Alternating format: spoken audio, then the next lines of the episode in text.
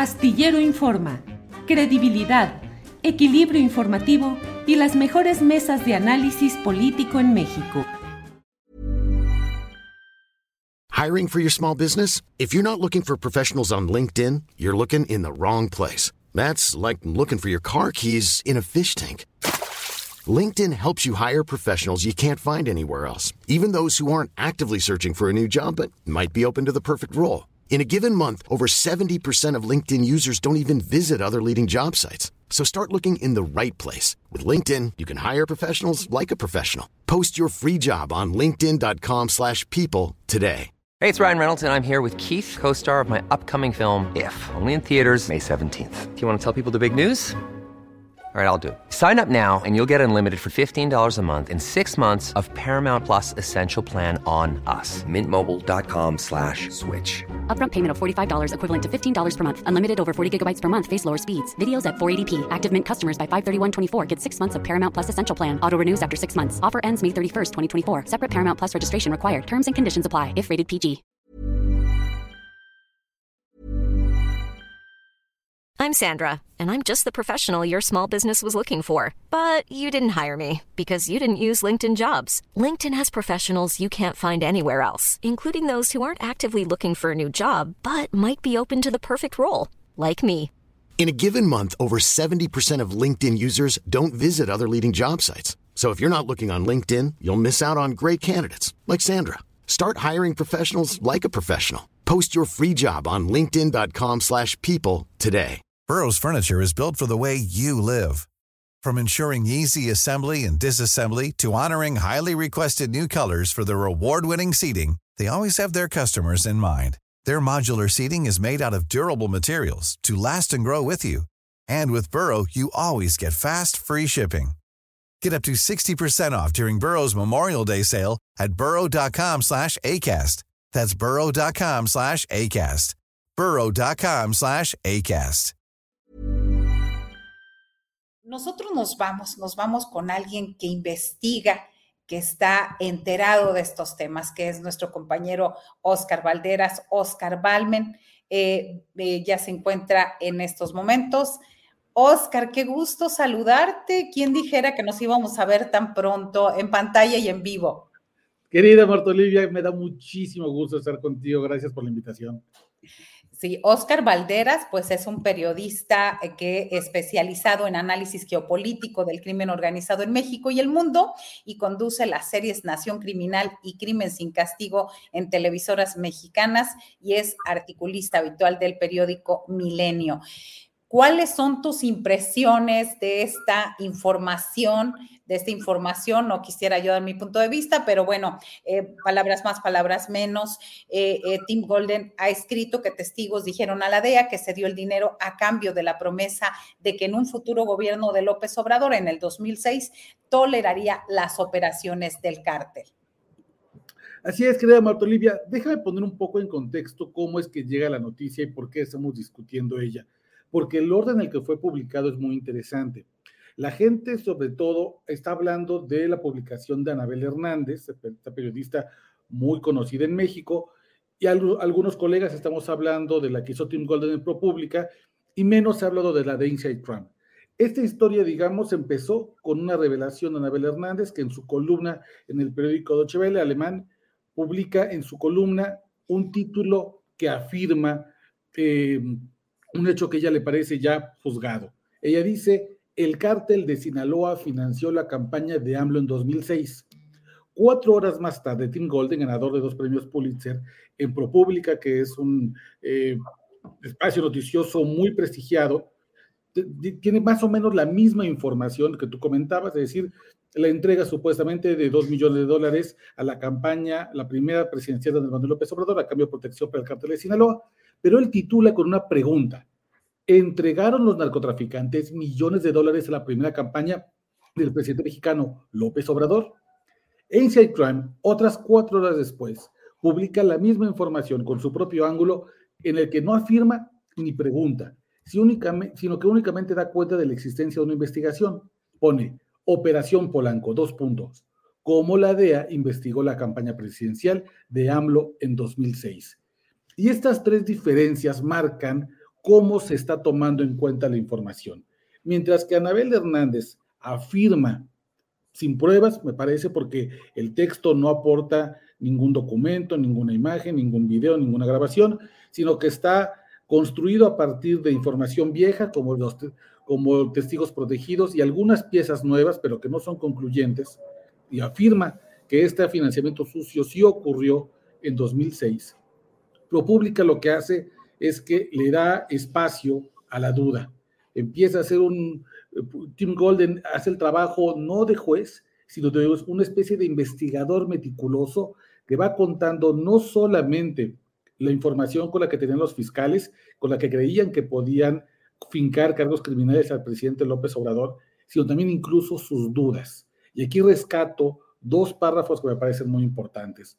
Uno que dice, la investigación no determinó de manera concluyente si López Obrador había aprobado las supuestas donaciones de los traficantes, ni siquiera si sabía de ellas. Y otra parte importante del texto, Tim Golden dice, después de repasar las grabaciones, los fiscales de Nueva York estaban decepcionados. Para un caso tan arriesgado y sensible, creían que las evidencias tenían que ser casi irrefutables y no lo fueron. A partir de ahí, querida Marta Olivia, me parece que hay que hacer una diferencia importante. La nota, en todo caso, es la apertura de una investigación que desde la DEA contra una figura tan prominente como era en ese entonces el, López Obrador como el líder opositor más importante de México y hoy presidente. Esta investigación no llega a nada, no concluye que el supuesto dinero sucio haya llegado hasta la presidencia de la República y en todo caso se queda con la duda. Si efectivamente el cártel de Sinaloa entregó dos millones de dólares a gente cercana al presidente López Obrador, en concreto a su chofer Nicolás Meridiano, ¿Dónde quedó ese dinero? ¿Quién se quedó el dinero de la Barbie o quién engañó al crimen organizado haciéndole pensar que el presidente López Obrador o en ese entonces el candidato presidencial líder de las encuestas estaba dispuesto a ofrecer un pacto de impunidad a cambio de dinero? Dinero que dicho sea de paso, querida Olivia, aunque dos millones de dólares suena mucho y es mucho dinero, en una campaña presidencial eso se gasta rápido. ¿eh? Eso no es, no es un dinero que pueda significar un cambio brutal. La verdad, y esto lo sabemos en México, todas las campañas presidenciales rebasan por mucho los topes de gastos de campaña. Siempre hay mecanismos para, para ocultar ese dinero y dos millones de dólares, te lo podrán decir los expertos, los que hacen campañas sucias, los que trabajan detrás de bambalinas, pues puede ser a veces incluso el cambio que trae el candidato en el cenicero del coche. Así es. Eh, ahora, hay una situación, además del análisis que estás haciendo y la secuencia de este caso. El momento político, Oscar, es importante, es definitivo, es, y quiero ligar esta situación. Eh, casualmente se atraviesa con la agenda de Xochitl Galvez allá en los Estados Unidos. Sí, yo veo exactamente, yo veo dos momentos paralelos que es importante resaltar. Por uno, la visita de la candidata opositora a Estados Unidos, que sin duda ha recibido apoyo por parte importante de algunos em, sectores de Estados Unidos que no ven con buenos ojos la idea de una continuidad de Morena en el poder. Pero por otro lado, el empate de las dos eh, campañas presidenciales, tanto México y en Estados Unidos. Cada 12 años, México y Estados Unidos eh, renuevan presidencias el mismo año. Este caso, 2024, tenemos ese mismo escenario. Habrá elecciones presidenciales a mediados de este año y también hay elecciones presidenciales en Estados Unidos a fin de año. Y en el caso de Estados Unidos, me parece que ya están casi configurados de manera casi segura quiénes van a ser los competidores. Por el Partido Demócrata, Joe Biden intentará reelegirse y por el Partido Republicano, Donald Trump buscará volver a la Casa Blanca. Y Donald Trump necesita asusar a la parte más radical del, del votante republicano con el fantasma de que hay debajo de la frontera, debajo del río Bravo, un país en completo control del crimen organizado, un narcoestado, un caos, una especie de salvaje oeste, en el que incluso el presidente de la República recibe dinero del cártel de Sinaloa.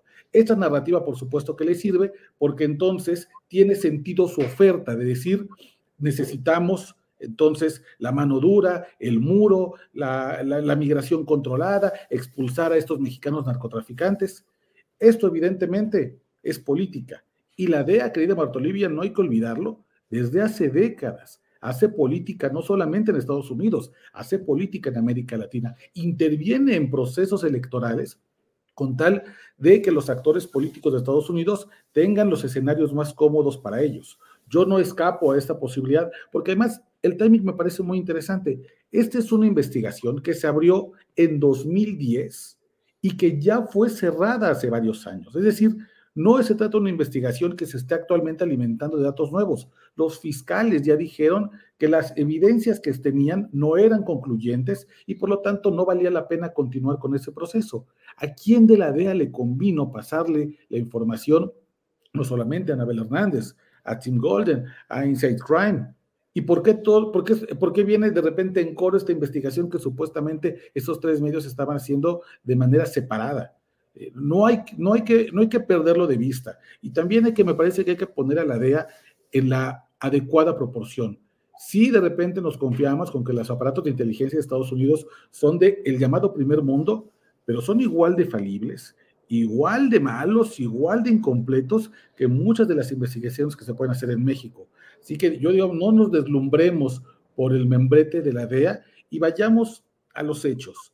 Hasta este momento, no se han presentado evidencias fehacientes que puedan comprobar una liga entre el cártel de Sinaloa y el presidente de la República. Esto no significa que en el futuro no podemos enterarnos de otras cosas. Esto no significa, evidentemente, que en México los políticos no toman dinero de la bolsa negra del crimen organizado. Por supuesto que lo hacen. Y lo hacen en Morena, en el PAN, en el PRI, en Movimiento Ciudadano, en cualquier partido político. Pero hasta este momento, con honestidad intelectual, no hay evidencia que nos sugiera este enlace, esta conexión en concreto que se plantea en estos tres trabajos periodísticos. Eh, Oscar, además esta situación eh, es, no hay elementos, pero puede también haber influido. Primero, la DEA no se manda sola. La DEA este, no es así como un órgano autónomo, independiente y que no tenga relación con nadie. Tienen jefes muy claros, ¿no? E, eso hay que establecerlo. Y también esto podría deberse a las presiones que ha ejercido el gobierno de México eh, de lo que se ha dicho de la presencia de la DEA en nuestro país. Sí, claro. Este, esta, esta investigación comienza en 2010, justamente cuando se detiene a un operador en ese entonces perredista, hoy cercano a Morena, eh, Soto, quien es detenido en McAllen, Texas, con cocaína, la DEA, los agentes lo rodean y entonces él, atemorizado por ir a la cárcel, propone un trato, una especie de testigo cooperante en el cual él iba a contar los nexos del crimen organizado mexicano con la política mexicana y ahí es cuando dice, pues yo me encargué de recibir, de operar que el cártel de Sinaloa le entregara dinero a la primera campaña presidencial de Andrés Manuel López Obrador. Pero hay que ubicar, como tú bien dices, el año en el que se abre esta investigación. Es 2010. Felipe Calderón es presidente de México, Genaro García Luna es el Golden Boy, el policía preferido de la DEA, el FBI y de aduanas y, fronteras en Estados Unidos, y Andrés Manuel López Obrador es el presidente legítimo es un líder opositor que incluso ya no, no, tenía el poder que tiene ahora. En aquel año hacía mítines con tres, cinco personas. Se estaba intentando recuperar políticamente de los ataques que le hicieron después del plantón a reforma. Y en, en esa posición de líder opositor era una voz muy crítica de la iniciativa Mérida que fue un negociazo de Estados Unidos con Genaro García Luna y sus apóstoles corruptos para financiar la guerra contra el narco. López Obrador era en ese entonces una voz incómoda cuando se le abre desde la DEA una investigación para intentar ligarlo con el crimen organizado. Esto tampoco hay que pasarlo de, por alto, porque cuando uno comienza a observar el panorama completo, pues entiende que efectivamente la DEA tiene jefes tiene motivaciones y hasta el momento no han podido probar lo que aseguran o lo que creyeron que podían concluir a partir de ciertos testigos que además han perdido credibilidad. El testigo principal, el abogado López Nájera, que tiene el nombre clave de Jennifer, fue el mismo que acusó injustamente al excomisionado, al excomisario de la Policía Federal, Javier Herrera Valles, de haber recibido dinero del crimen organizado. Javier Herrera Valles pasó cuatro años en prisión injustamente, hoy ya fue excarcelado, absuelto de todos los cargos, porque ese testigo que acusa en, el, en, los reportajes de Anabel Hernández, de Inside Crime y de ProPublica, se equivocó, mintió, lo hizo para obtener beneficios propios. Así que ahí está el panorama, me parece, que permite pintarnos por el momento que si acaso, si había nota, era que en algún momento la DEA investigó al presidente, lo acusó y no llegó a nada. Pero de ahí hacer el brinco hasta que el presidente o la campaña presidencial autorizó y recibió dinero del cártel de Sinaloa, me parece que hay un largo tramo. Si es que hay todavía investigación por hacer, que se haga. Me parece que para eso es el periodismo, justamente para ir cachando esos vacíos y entregarle al público la mejor información. Pero hasta este momento, digamos, en este momento del proceso periodístico, lo que tenemos es algo muy distinto a lo que se está cacareando en los pasillos del poder. Pues eh, gracias, gracias a Oscar Valderas, Oscar Balmen por estar con nosotros hoy aquí y sobre todo darnos pues esa luz, esa información y este contexto integral de lo que sucede. Al final de cuentas, no hay nada, no hubo nada y bueno, la, la cuestión es si hubiera habido algo claro, simplemente y sencillamente Andrés Manuel López Obrador no estaría en este momento. Y me parece que se equivocan también. Eh, eh, Andrés Manuel López Obrador no va a estar en la boleta electoral y me parece que están, pero eso sí le mina un poco para la negociación, a la negociación y los encuentros bilaterales que tendrán. Eh, ya rapidísimamente para, para concluir con esto, ¿qué nos dices? Sí, claro, bueno, desde, desde una parte de la política de Estados Unidos, a pesar de que el presidente Donald Trump ha dicho que lleva una muy buena relación con el presidente López Obrador, por supuesto que esto pone en tela de juicio la capacidad que ha tenido eh, esta administración para perseguir al crimen organizado y propicia el discurso de que solamente la intervención de Estados Unidos, solamente la mano salvadora eh, Biden, pues podría ser pueda, de la mano salvadora de Donald Trump, pueda ser quien venga a salvar a México del estado o del narcoestado en el que se encuentra. Sin duda, lo que cuenta este escenario de una corrupción que incluso llega con dinero en efectivo a Los Pinos o a Palacio Nacional, pues ciertamente no beneficia a los mexicanos y sí beneficia a Estados Unidos y específicamente al electorado, me parece, más rancio, más conservador, que desea el arribo de Donald Trump al poder. Esto, eso es lo que está jugando. No hay que olvidar años electorales en el cual México y Estados Unidos renuevan al mismo tiempo presidencia de la República, siempre hay intereses sucios y hay que estar claros, viendo el panorama completo, pues para no caer en versiones parciales. Pues muchísimas gracias, Oscar Balmen, por eh, esta entrevista a Astillero Informa. Te mando un abrazo, querida Marta Olivia. Encantado de estar contigo. Un abrazo profundo. Gracias, muy buenas tardes. Para que te enteres del próximo noticiero, suscríbete y dale follow en Apple Spotify, Amazon Music, Google o donde sea que escuches podcast. Te invitamos a visitar nuestra página julioastillero.com.